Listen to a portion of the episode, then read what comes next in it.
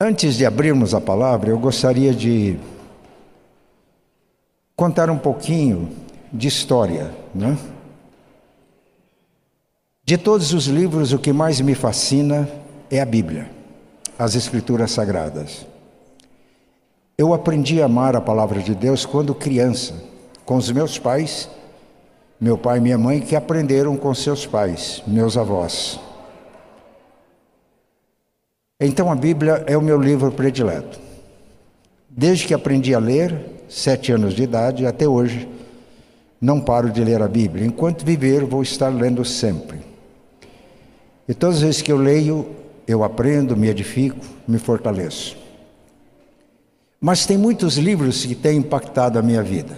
Muitos. E às vezes eu falo de alguns aqui. Um deles é o livro O Apóstolo de Caldas escrito pelo reverendo Júlio Andrade Ferreira, um pastor presbiterano que era professor do seminário de Campinas. Eu tive o privilégio de conhecer o reverendo Júlio. O Apóstolo de Caldas é uma biografia do trabalho do reverendo Miguel Gonçalves Torres. Foi quem evangelizou o sul de Minas, a minha terra. Ele foi para Caldas, uma cidade próxima a Poços de Caldas. Antes, Caldas era um município, Poços de Caldas era um distrito, por causa dos bons ares de Minas. Vocês podem não acreditar, mas dentre todas, dentre tantas coisas boas de Minas, ela tem bons ares. Ele não sarou, ele estava tuberculoso. Ele não sarou da tuberculose, mas melhorou. Foi ordenado pastor e evangelizou o sul de Minas. Ele fazia uma oração. Ele dizia assim: Senhor, eu sei que eu não tenho muito tempo de vida. Então eu peço que o Senhor me abençoe para que eu não desperdice tempo, nem as poucas energias que eu tenho. Eu peço que o Senhor me guie me leve aos eleitos. E ele viajava o sul de Minas andando a cavalo. É um a topografia é acidentada.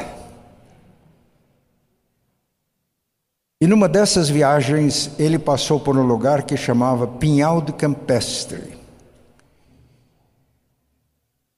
E a Igreja Católica alertou os seus fiéis que tivessem cuidado com os protestantes. Eles eram perigosos.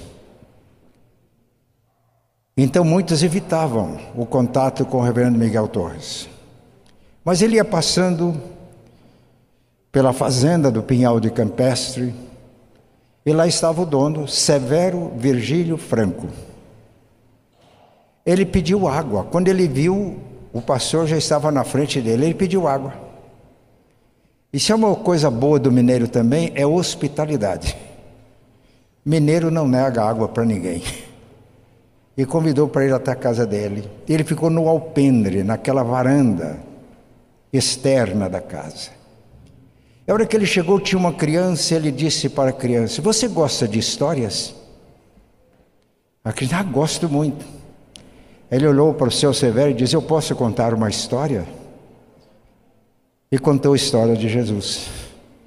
Com toda a humildade. Essa era a marca do reverendo Miguel Torres. Com toda a simplicidade. Mas o Severo também ouviu a história. Algumas senhoras da família, lá da janela, escutaram também. Severo Franco se converteu. Converteu toda a família a esposa, os filhos. Mas Severo Franco era um patriarca. A família dele era numerosa, mas ele tinha muitos parentes, conhecidos, amigos, que o respeitavam muito. E aí não apenas ele se converteu, mas toda a sua família e a sua família ampliada. Primos, sobrinhos, amigos, e nasceu uma igreja em Pinhal do Campestre, na fazenda. Quando eu fui presidente da igreja na década de 90, eu fui lá e preguei num culto de ação de graças no centenário da igreja. Ainda está lá. Mas Miguel Torres continuou seu trabalho e chegou a Cabo Verde. Essa cidade existe até hoje, está no mapa. E lá ele encontrou Joaquim Alves Quintela. E a história foi muito semelhante à do Severo Virgílio Franco. Joaquim Alves Quintela era capitão da Guarda Nacional. Existia na época isso. Ele se converteu. A sua esposa, seus filhos, dentre eles minha mãe. Era muito semelhante a história do Severo. E nasceu uma igreja em Cabo Verde, que existe até hoje Igreja Presbiteriana. Mas a história não para aí. Miguel Torres chegou a Muzambinho. Esta cidade também existe no mapa.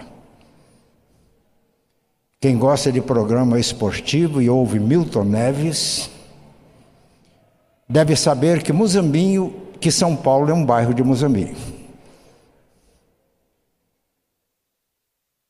Ele hospedou-se numa pensão, uma pensão muito simples, não tinha luz elétrica, iluminada com lampião.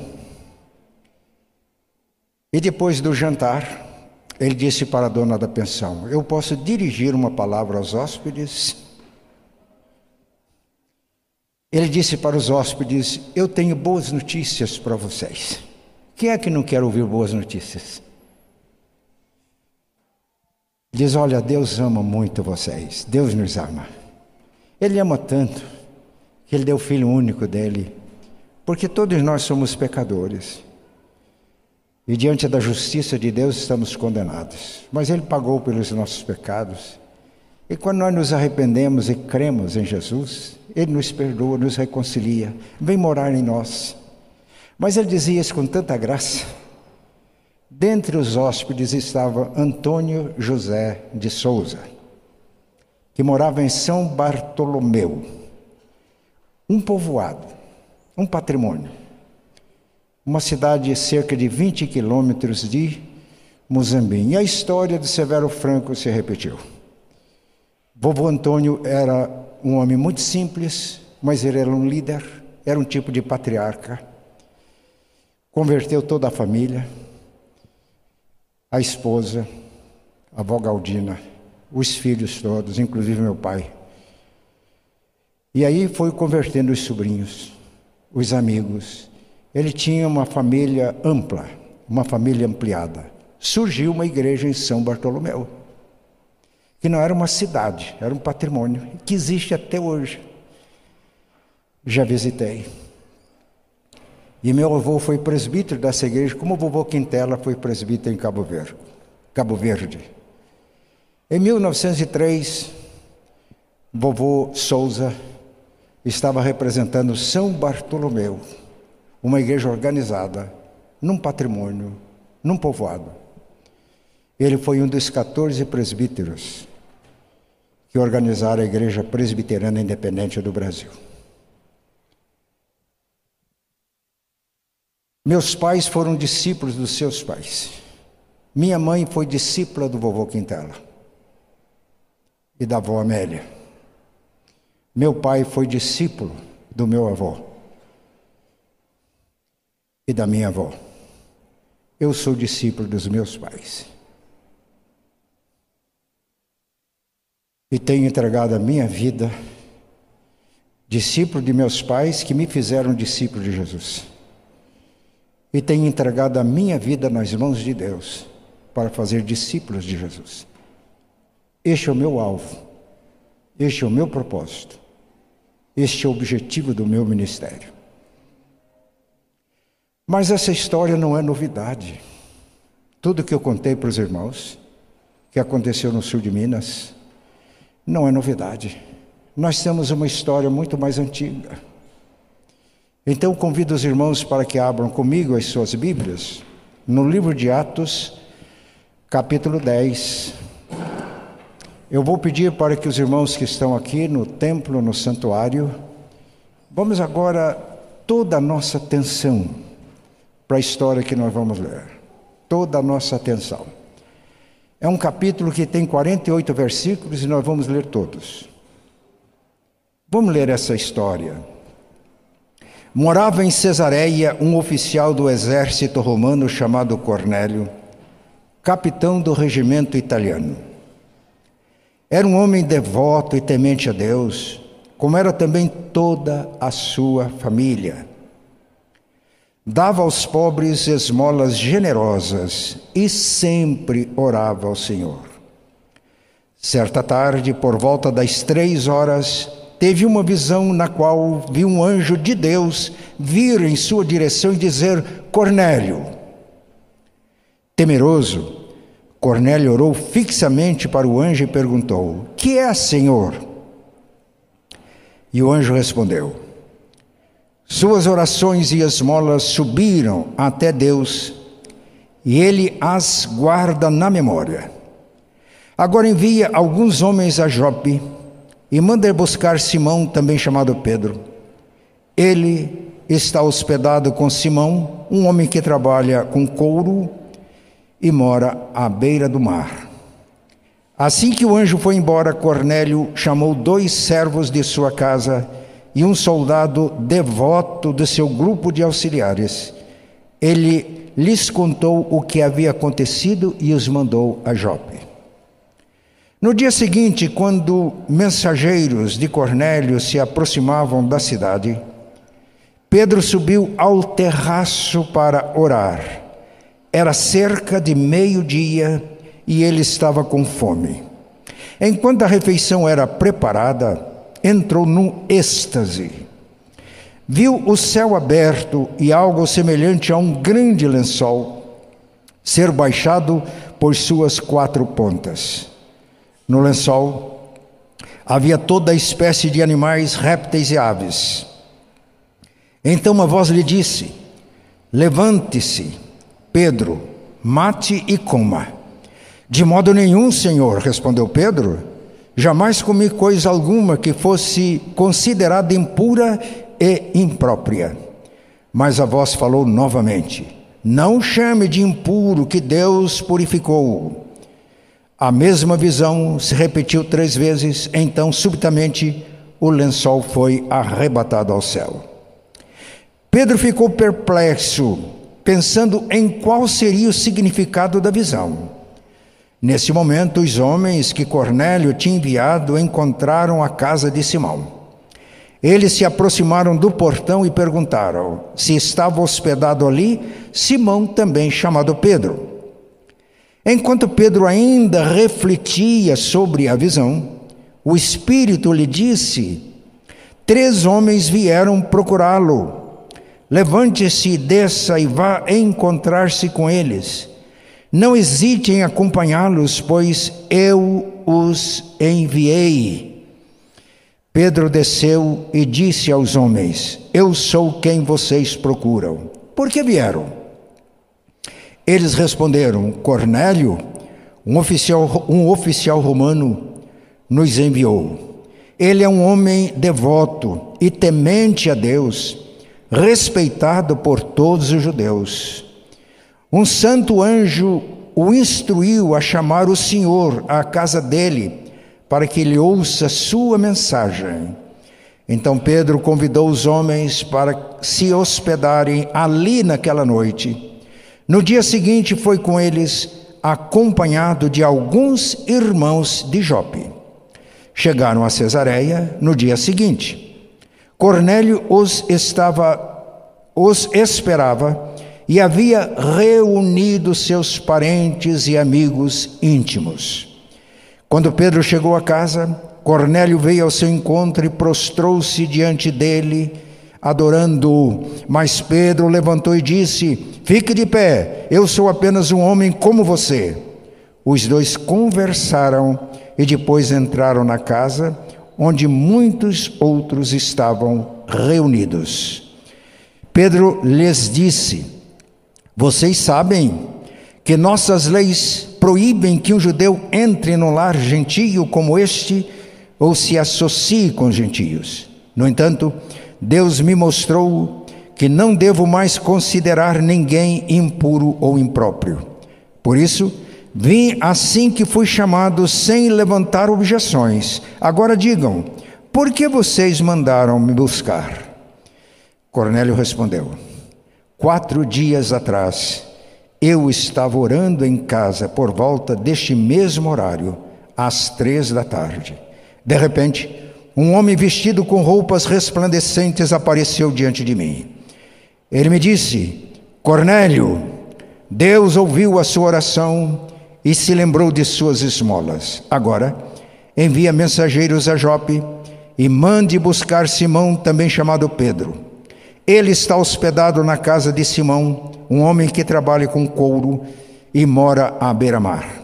Assim, mandei buscá-lo de imediato, e foi bom que tenha vindo. Agora, estamos todos aqui esperando diante de Deus para ouvir a mensagem que o Senhor mandou que você nos trouxesse. Então Pedro respondeu: Vejo claramente que Deus não mostra nenhum favoritismo. Em todas as nações ele aceita aqueles que o temem e fazem o que é certo. Esta é a mensagem de boas novas para o povo de Israel a paz com Deus por meio de Jesus Cristo, que é Senhor de todos. Vocês sabem o que aconteceu em toda a Judéia, começando na Galiléia, depois do batismo que João proclamou. Sabem também que Deus ungiu Jesus de Nazaré com o Espírito Santo e com poder. Então ele foi por toda parte, fazendo bem e curando todos os oprimidos pelo diabo, porque Deus estava com ele. E nós somos testemunhas de tudo o que ele fez em toda a Judéia e em Jerusalém, onde o mataram, penduraram-no numa cruz, mas Deus ressuscitou no terceiro dia e permitiu que ele fosse visto, não por todo o povo, mas por nós, que fomos os escolhidos por Deus de antemão para sermos suas testemunhas. Nós fomos os que comemos e bebemos com ele depois que ele ressuscitou dos mortos. E ele nos mandou anunciar sua mensagem em toda parte e testemunhar que Deus o designou juiz de todos e dos mortos, dos vivos e dos mortos. É a respeito dele que todos os profetas dão testemunho dizendo que todo o que nele crer receberá o perdão de seus pecados por meio do seu nome. Enquanto Pedro ainda falava, o Espírito Santo desceu sobre todos que ouviam a mensagem.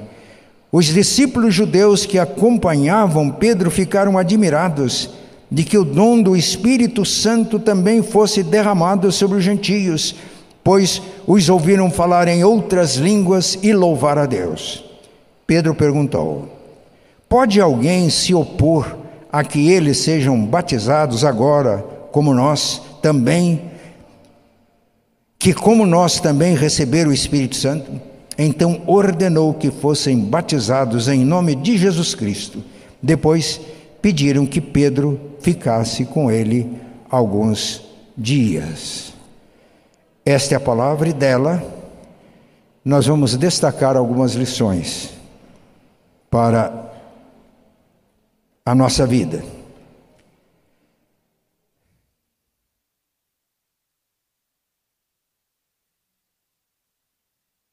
Evangelização e discipulado na família ampliada.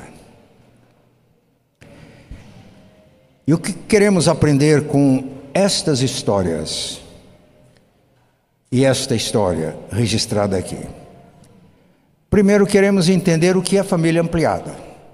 O que é oikos? Uma palavra grega que literalmente significa casa.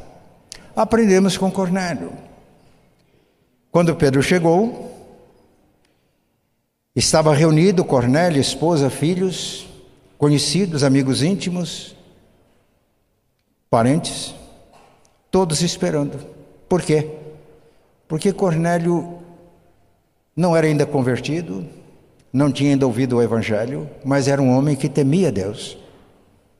Era um homem que orava, fazia esmolas. E aí Deus manda um anjo buscar Pedro. E quando Pedro chegou, estavam prontos para ouvir a mensagem.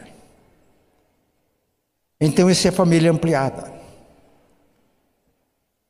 Cornélia, sua esposa, filhos, se tivessem netos, netos, sobrinhos, amigos íntimos, companheiros de trabalho, é o que nós estamos projetando aqui.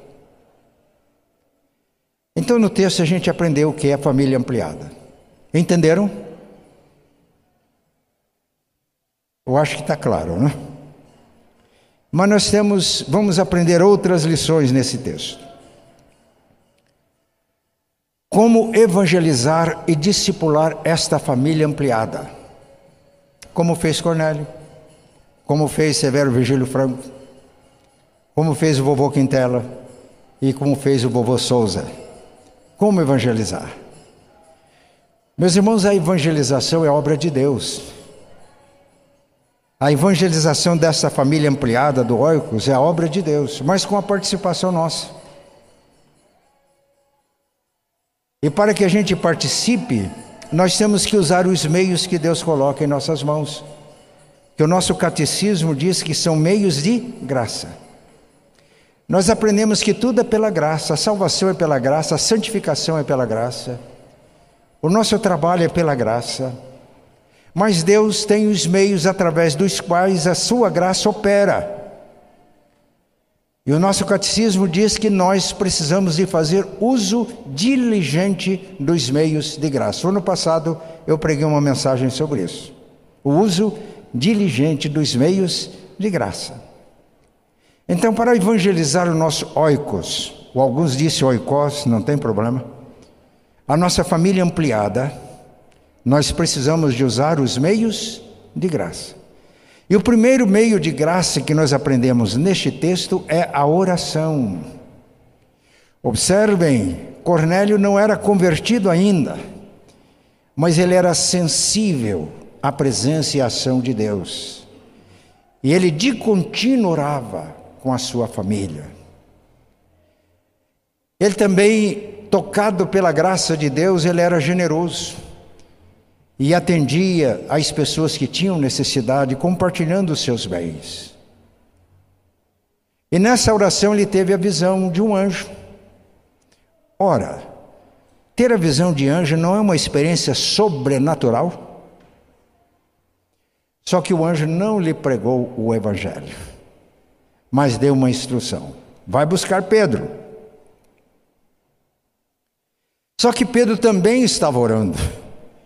Quando os mensageiros de Cornélio estavam chegando à casa de Simão, que trabalhava com couro, Jope, uma cidade à beira-mar, mar Mediterrâneo, Pedro tinha subido o terraço da casa onde estava hospedado para orar. Ele teve fome enquanto preparavam a comida, ele teve um êxtase. Cornélio orando e tendo uma experiência lá em Cesareia, Pedro orando e tendo uma experiência em Jope. Pedro era o apóstolo, cheio do Espírito Santo. Quando ele pregou o Evangelho em Jerusalém no dia de Pentecoste, como resultado, quase 3 mil pessoas se converteram. Mas Pedro desenvolvia sua intimidade com Deus por intermédio da oração. Apesar de ser um homem cheio do Espírito Santo, ele precisava de entender melhor o plano de Deus porque ele entendia que, sendo obediente às leis do Antigo Testamento, ele não podia entrar na casa de um gentio, senão ele ficava cerimonialmente contaminado. E ele não entrava mesmo. Então Pedro não ia tomar a iniciativa de ir à casa de Cornélio. Mas como ele orava, Deus deu a visão. Já lemos, os irmãos já ouviram. E a visão deixou claro para Pedro que ele não devia considerar os gentios comuns, imundos, porque Deus purifica os corações. Deus não tem nenhum favoritismo de acordo com a versão que nós lemos. O Evangelho é para todos. Sempre foi assim, no Antigo Testamento também. Quando Deus chamou Abraão, ele diz: Eu vou te abençoar, para que você seja bênção. Porque em ti e na tua descendência o meu propósito é abençoar todas as famílias da terra.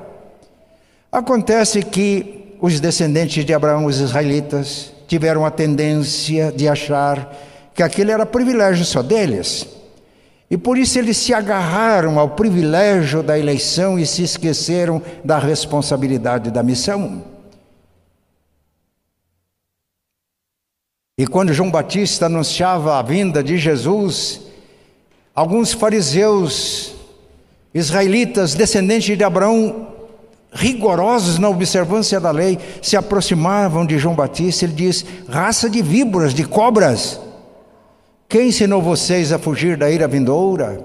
Produzam frutos dignos de arrependimento e não comecem a dizer: Eu tenho por pai Abraão porque destas pedras Deus pode suscitar filhos a Abraão. E além do mais, dizia o profeta, o machado já está colocado na raiz da árvore. A árvore que não dá bom fruto é cortada e lançada fora. Mas a igreja padece do mesmo problema. Nós começamos a pensar que porque fomos eleitos pela graça somos melhores do que os outros. E a mensagem é a mesma. Se desprezam a missão, estão dando testemunho de que não são. E Jesus, no encontro com os judeus, ele foi muito claro. Quando Jesus disse que eles precisavam de, conhecer a verdade para que fossem libertados, se o Filho vos libertar, verdadeiramente sereis livres. Eles disseram: Nós somos filhos de Abraão, fomos eleitos pela graça, nunca fomos escravos de ninguém. Como o Senhor tem a coragem de dizer vão ser libertos? Eu disse: Todo que comete pecado é escravo do pecado. Vocês não são filhos de Abraão. Se vocês fossem filhos de Abraão, eleitos, vocês fariam as obras de Abraão. Missão. As duas coisas vêm juntas, não se separam.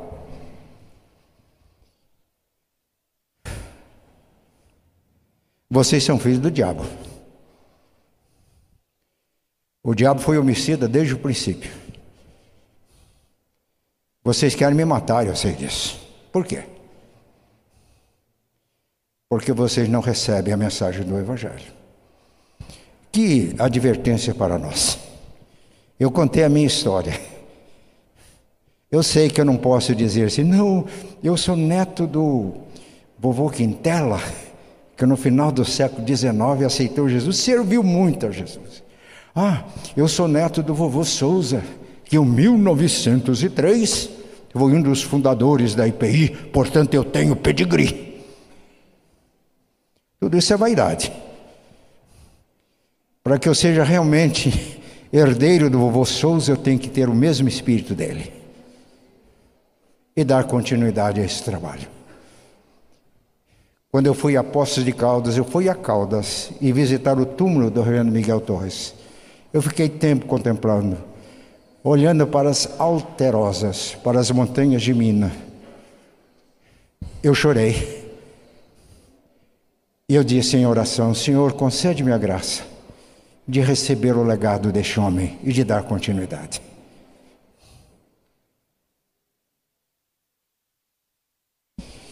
Oração. O homem, Cornélio orando, Pedro orando na sua casa. Mas os irmãos podem me dizer, afinal de contas, Pedro era apóstolo, era pregador. A mesma história aconteceu na conversão de Saulo. Saulo teve uma experiência dramática diretamente com Cristo. Ficou, caiu, ficou cego. Mas Jesus deu a instrução: entra na cidade lá, eles vão te dizer o que você tem que fazer. Ele entrou na cidade e aí Deus falou para um discípulo, Ananias. A Bíblia só diz que ele era discípulo. Como eu sou discípulo, você que está aqui, que está em casa assistindo, é discípulo. Ananias, diz: Eis-me aqui. Vai lá na casa de Judas procurar por Saulo. Faz três dias que ele está orando e jejuando. Essa é a evangelização. É assim que a gente evangeliza a família ampliada. Tendo intimidade com Deus. Ouvindo Deus. E obedecendo Deus. E Ananias foi. Ele, no começo, achou que era complicado evangelizar aquele homem que matava crente. Mas ele foi. Ministrou a Saulo. Saulo foi curado. Foi batizado, ficou cheio do Espírito Santo. A gente conhece muito Saulo, que é o apóstolo Paulo. Mas quem seria Saulo sem Ananias? E sem os discípulos de Damasco? Esta, então Deus está falando para mim e para você, o meio de graça para fazer discípulos da nossa família ampliada é oração, é intimidade com Deus. Eu tenho visto pessoas extremamente simples, levando pessoas a Cristo. A esposa de um conhecido empresário de São Paulo tinha um jardineiro. Ela percebeu que ele era uma pessoa diferenciada. Ela estava em angústias que o dinheiro do marido era uma das pessoas mais ricas de São Paulo, não podia satisfazer. Ela foi conversar com o jardineiro. Ele falou de Jesus, ela entregou a vida a Cristo. Porque aquele jardineiro, um homem simples, orava. Mas não é essa oração é, genérica. É oração que você entra no quarto, fecha a porta, conversa com Deus, aprende a ouvir Deus. Oração é o primeiro meio de graça. O segundo meio de graça é a palavra. Porque Cornélio buscava intimidade com Deus, ele recebeu a instrução de Deus. Manda chamar Pedro. Cornélio talvez dissesse assim: Bem, mas o senhor não é um anjo de Deus, o senhor sabe tudo. Então quero ouvir do Senhor, porque Pedro é um homem. Mas não é esse o plano de Deus. Deus não encarregou os anjos de fazer esse trabalho. Ele me encarregou, ele encarregou você e é discípulo dele. As pessoas encontram a Jesus, tornam-se discípulos de Jesus pela palavra e a palavra que nós compartilhamos. A palavra. Ele achou que Pedro era uma pessoa muito importante e ele ajoelhou-se para adorar Pedro. Pedro pegou pela mão e disse: Levanta, eu sou homem igual a você. É assim. Eu tenho consciência das minhas limitações. E às vezes eu até digo para Deus, mas é tão sublime pregar a palavra. Eu tenho 55 anos de pastor e eu sempre tremo como tem que pregar. É uma responsabilidade muito alta. Mas Deus confia isso a pessoas humanas, ser humano. Transmitir a palavra. Miguel Torres transmitiu a palavra ao vovô Quintela, ao vovô Souza, mas eles deram continuidade foram levando a palavra, família ampliada. Nasceu uma igreja em Pinhal de Campestre, é uma fazenda, tem até hoje. Nasceu uma igreja em Cabo Verde, nasceu uma igreja em São Bartolomeu, próximo a Muzambinho. E dessas igrejas tem saído gente que tem servido ao Senhor no Brasil inteiro, inclusive aqui em Curitiba, claro. palavra, é o meio de graça. É o meio de graça. E uma coisa interessante, a gente às vezes acha que tem que convidar as pessoas para vir ao templo ouvir a pregação do pastor. Mas Deus mandou Ananias ir à casa de Judas para ministrar a Saulo. E Deus instruiu Cornélio a chamar Pedro, instruiu Pedro a entrar na casa de Cornélio. Quando estamos submissos a Deus, buscamos intimidade com o Senhor, Ele nos manda entrar nas casas hoje. No ano passado eu me lembro que eu compartilhei uma experiência com os irmãos, eu vou repetir. Eu acho que muitos esqueceram. Né? Lá na igreja de Londrina a gente ensinava isso. Que todos nós temos o nosso oicos, a nossa família ampliada. E que é nosso privilégio compartilhar a palavra. Crianças entenderam isso, adolescentes entenderam. E nós dávamos treinamento para as pessoas, o que vamos fazer aqui também. E um dia um pai de dois, duas meninas adolescentes foi buscar, eles estavam numa reunião. Na casa de um adolescente, num condomínio de classe A. Naquele condomínio não adianta alguém querer entrar lá para pregar o evangelho, não deixa mesmo. É um segurança, é o condomínio onde mora o Galvão Bueno. Casou-se com a menina da nossa igreja Londrina. Mas não entra, segurança. Mas os nossos adolescentes entraram. E sabe por que entraram? Porque eles aprenderam que eles têm o privilégio de comunicar o Evangelho à sua família ampliada. E aquele adolescente era colega de escola. Falaram de Jesus. E aquele pai, quando viu que o pai das adolescentes estava esperando, ele foi lá e falou: Olha, eu nunca vi encontro de adolescente assim. E começou a fazer perguntas. O que, que é oikos? Aí ele explicou, é o que eu estou explicando aqui hoje. Ah, o que é discipulado? Falou, discipulado é quando alguém dá testemunho de Jesus, ele aceita, então vai dar as instruções básicas. E adolescente faz isso? Faz. As minhas filhas estão fazendo com alguns. Ele diz: e tem esse negócio para gente grande também? Ele se converteu, a esposa se converteu, os dois filhos se converteram. Ele ficou tão empolgado com o testemunho daqueles adolescentes que ele fez todos os cursos que a gente oferecia na igreja, fez o seminário. E não faz muito, eu fui visitar uma obra que ele e a esposa estão fazendo e eu fiquei sensibilizado. Tudo a partir de adolescentes da igreja que entenderam essa história, que entenderam essa lição. Palavra, palavra, mensagem a mensagem de Pedro foi muito simples. Os irmãos concordam? A mensagem de Miguel Torres era muito simples. Ele era um homem culto. Ele escreveu um livro que tornou-se assim um manual de evangelização no sul de Minas.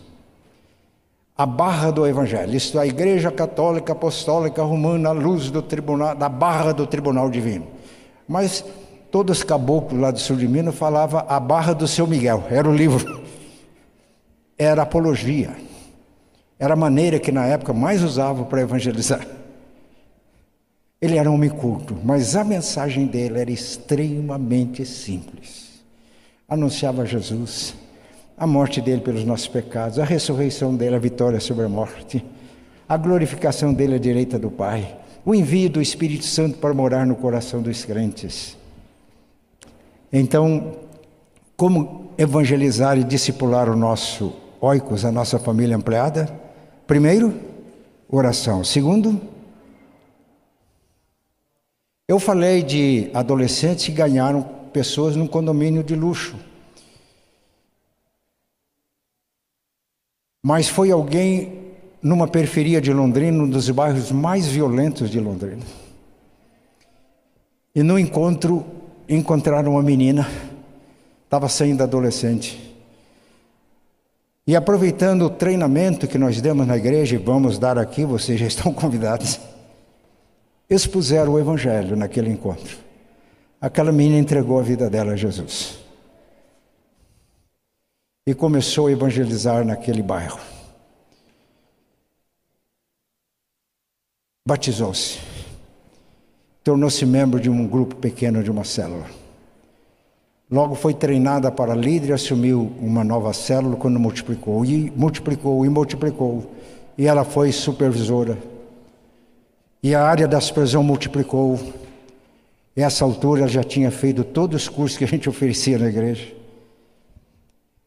E aí tornou-se uma obreira da igreja com tempo integral. É a pastora Patrícia hoje. Depois ela fez o curso de teologia, hoje é reverenda, né? Eu não gosto muito dessa expressão, mas é um, é um pronome de tratamento da nossa língua portuguesa, a pastora Patrícia. Eu participava de uma célula em Londrina e ela era pastora da área. E eu brincava com ela, você é minha pastorinha. A Eloá continua assistindo encontros dessa célula da qual a gente participava, e ela sempre me diz: a Patrícia é minha pastora. Por quê? Porque vivemos esse princípio. E foi alcançado alguém num condomínio de luxo, foi alcançado alguém num dos bairros mais violentos de Londrina. Então, oração, palavra, mas outro meio de graça, batismo. Pedro estava pregando, e ele estava falando ainda quando Cornélio, sua esposa, filhos, parentes, toda, aquele, toda aquela família ampliada já tinha recebido o Espírito Santo com evidências externas, como aconteceu em Jerusalém. Deus, Jesus deu a Pedro as chaves do reino. O que, que significa isso? Há muita lenda, muita superstição, mas significa que Pedro, representando o colégio apostólico, foi quem abriu, usou da chave que é a proclamação da palavra, o reino de Deus para os judeus, para Jerusalém no dia de Pentecostes. Abriu para os samaritanos Filipe foi e pregou, muitos se converteram, mas foi Pedro e João para consolidar a obra. E agora Pedro está abrindo as portas para os gentios. Que coisa linda é a Bíblia, né?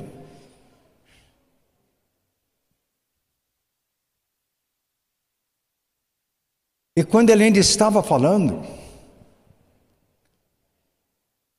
evidência de que eles já tinham recebido o Espírito Santo. E todos e os companheiros de Pedro, Pedro não foi sozinho. Eu até acho que ele falou: olha, eu vou levar testemunha para saber que eu não transgredi as leis. E ficaram surpresos, falando: mas como eles receberam o Espírito Santo igual nós? Porque eles achavam ainda para receber o Espírito Santo tinha que primeiro converter ao judaísmo, tinha que ser circuncidado. Não tinha entendido ainda que a, o batismo é a circuncisão de Cristo, é assim que Paulo diz em Colossenses. Mas para que não parasse dúvida, antes que eles fossem batizados com água, a cerimônia, foram batizados com o Espírito Santo.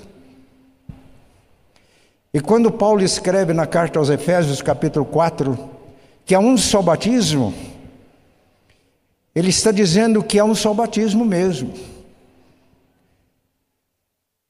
Porque quando cremos em Jesus, no Espírito nós somos batizados no corpo de Cristo, quer judeus, quer gregos, quer escravos, quer livres, nos tornamos um em Cristo. Esse é o batismo espiritual.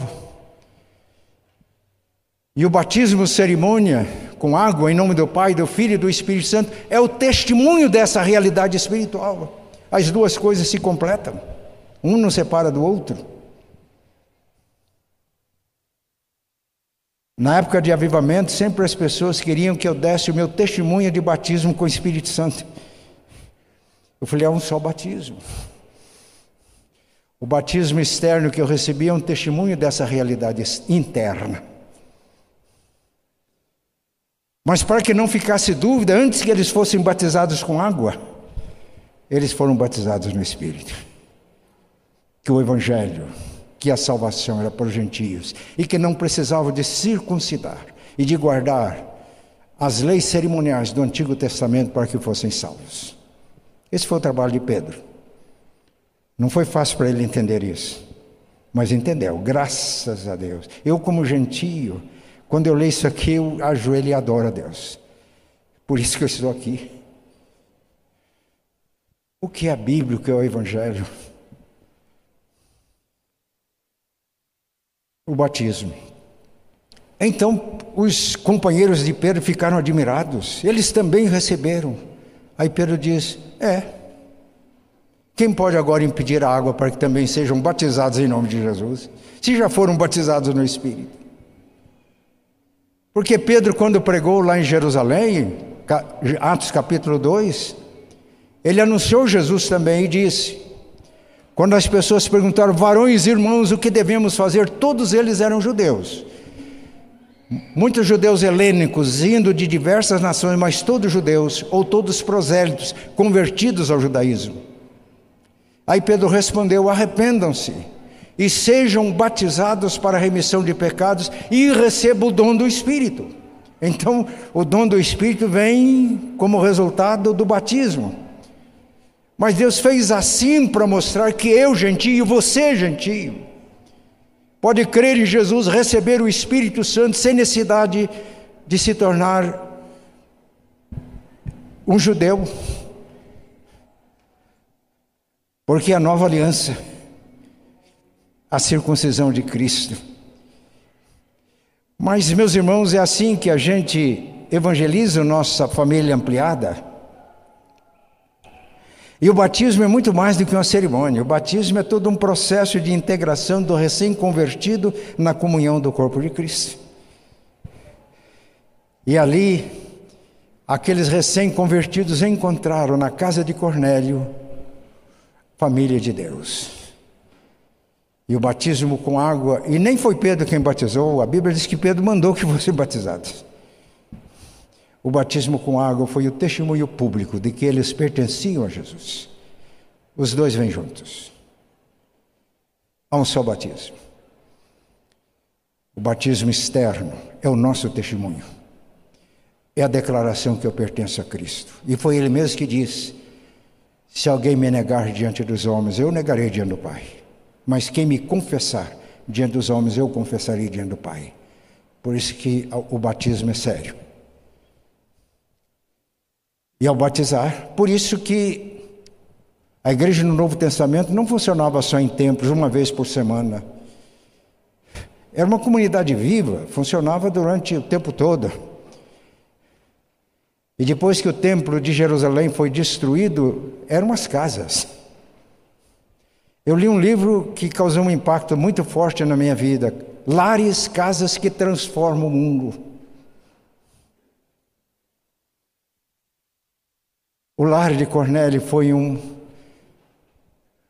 tornou-se um centro de radiação do reino de Deus trans, para a transformação em Cesareia.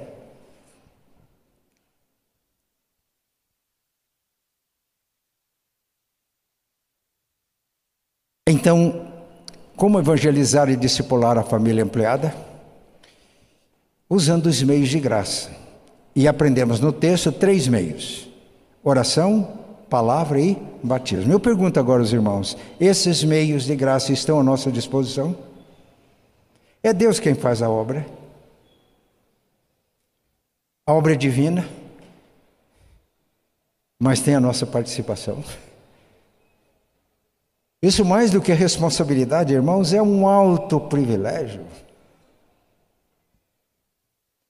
Irmãos, querem saber por que, que eu vim para Curitiba? Eu vim para Curitiba pregar essa mensagem. O que Deus está mostrando sobre a nossa igreja é isso: uma comunidade de discípulos de Jesus que faz discípulos de Jesus. Claro, os discípulos já foram feitos, mas nós podemos avançar. Aliás, o primeiro cântico que nós cantamos fala em compartilhar a palavra. Se lembram do cântico? Eu gravei. E fala também num avivamento, que já estou vendo. Nós cantamos isso. E na hora que cantei, eu botei a minha vida no cântico. Nós buscamos e buscamos de coração, já estou vendo. Mas vamos encerrar. Eu falei evangelização e discipulado. Se nós nos voltamos para Mateus 28, 18 a 20, Jesus, depois da ressurreição, encontrando-se com seus discípulos, ele disse: É-me dada toda a autoridade no céu e na terra, portanto, e de fazer discípulos de todas as nações. Mateus 28, 19, eu já disse isso algumas vezes, só tem uma ordem: fazer discípulos. O verbo ir em Mateus 28, 19 não está no imperativo. A gente pode ir e não fazer discípulo, fazer muita coisa e não fazer discípulo. Aliás, a nossa oração é para que Deus nos mostre toda a atividade que nós estamos fazendo que pode ser dispensada para fazer o que Deus quer. A igreja às vezes faz muita coisa que, se dispensar, não vai alterar nada em termos da natureza da igreja. E às vezes não faz o que o Senhor quer que ela faça fazer discípulos. E para fazer discípulos, ir é uma estratégia. Não é o alvo. Eu ouço pessoas dizer, não, eu quero obedecer ao ídolo de Jesus. Não está errado. Mas a ordem é fazer discípulos. Por que, que eu estou aqui hoje? Porque Miguel Torres não apenas foi a Caldas, não apenas foi à fazenda de Pinhal do Campestre, Cabo Verde, Muzambinho, ele foi e fez discípulos. É a minha herança e a minha gratidão a Deus. E quando eu me lembro desse homem, eu me emociono. Ele fez discípulos. Fez o vovô Quintela, o vovô Souza. E essa herança chegou aqui. Ir. Entrar nas casas, como aqueles adolescentes. Às vezes a gente fica muito preso às tradições. Por favor, não seja presbiterano, independente, cabeça dura. Vamos nos abrir para a ação do Espírito Santo. Ele não quer que a gente apenas fique trazendo gente para os templos, ele quer que a gente vá. É a estratégia dele. Que a gente entre nas casas. Essa é a nossa visão.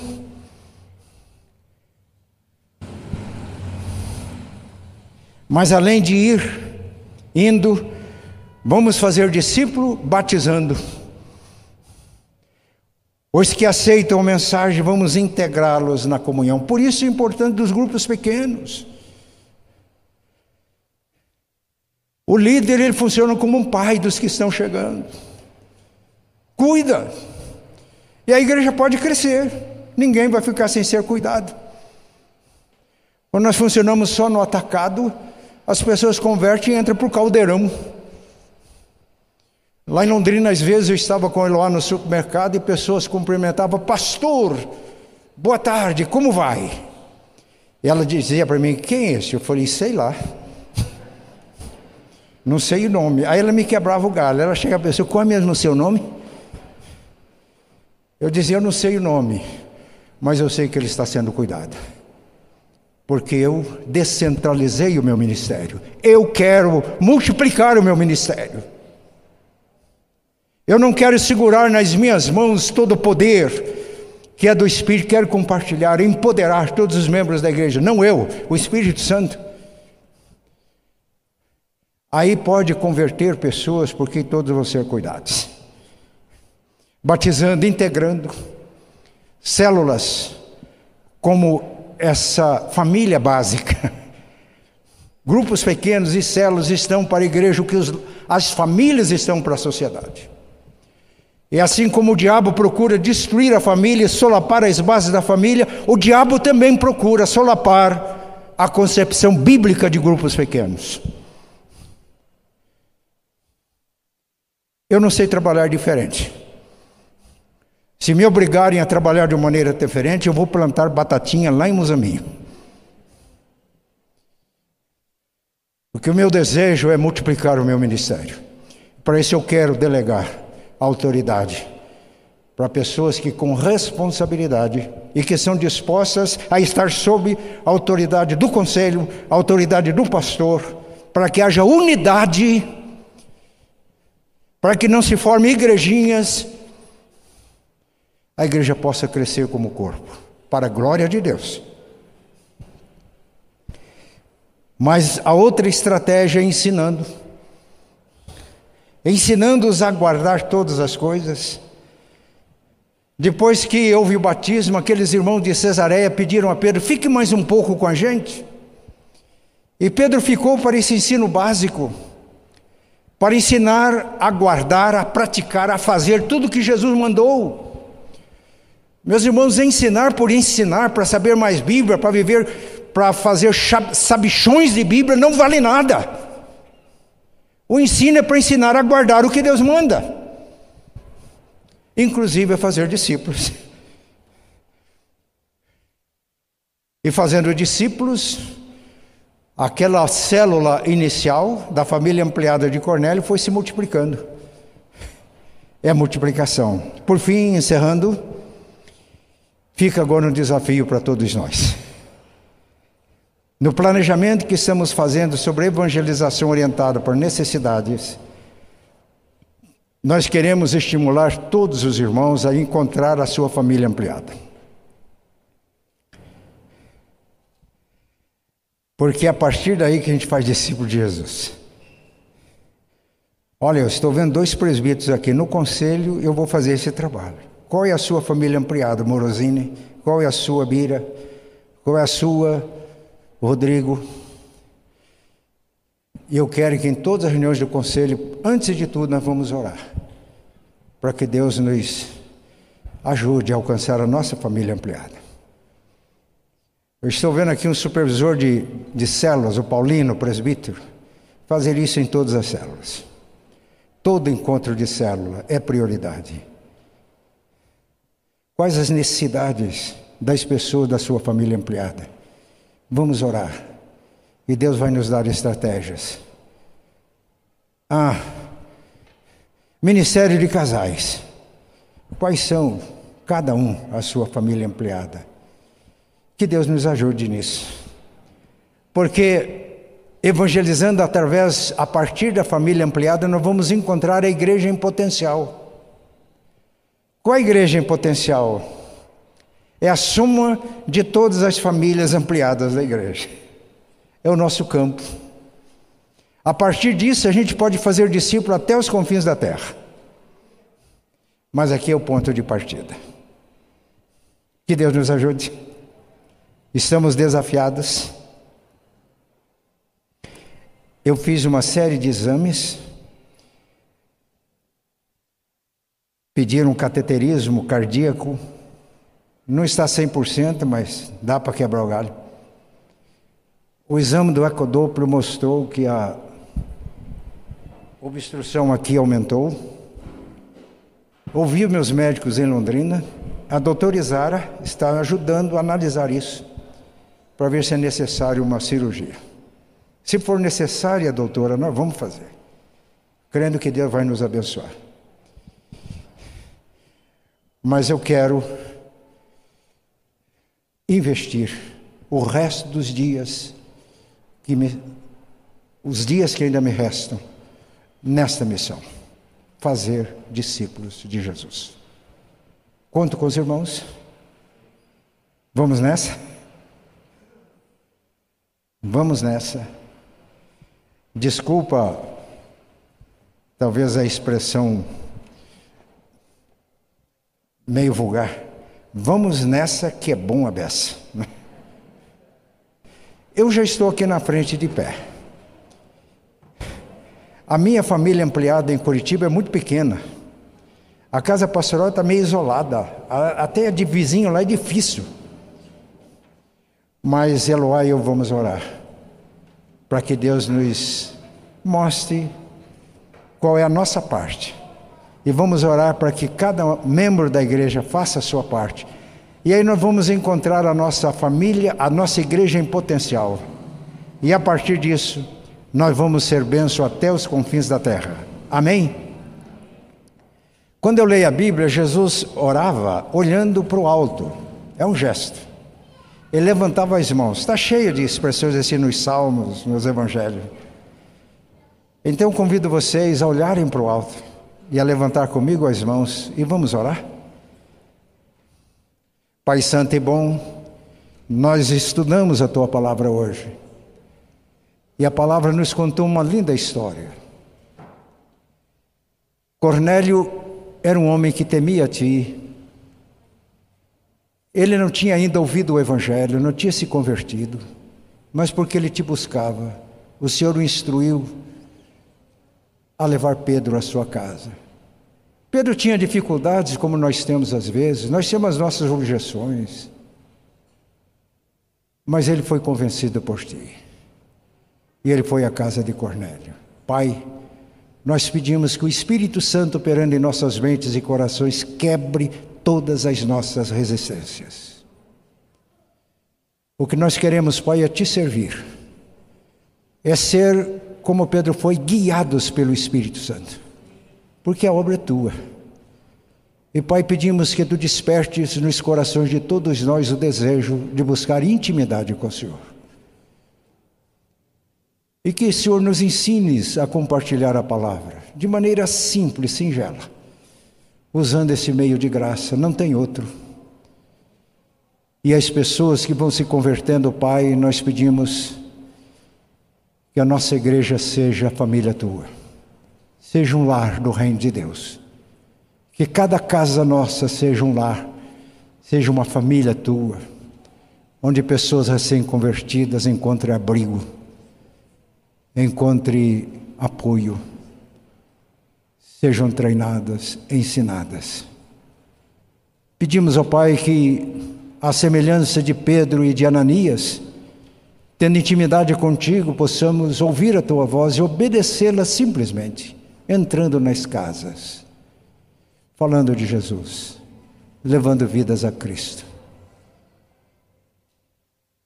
Que o batismo seja integração na família e que prossigamos indo, batizando e ensinando a guardar, ensinando os novos discípulos a guardar tudo que Jesus mandou, inclusive e acima de tudo, de fazer discípulos.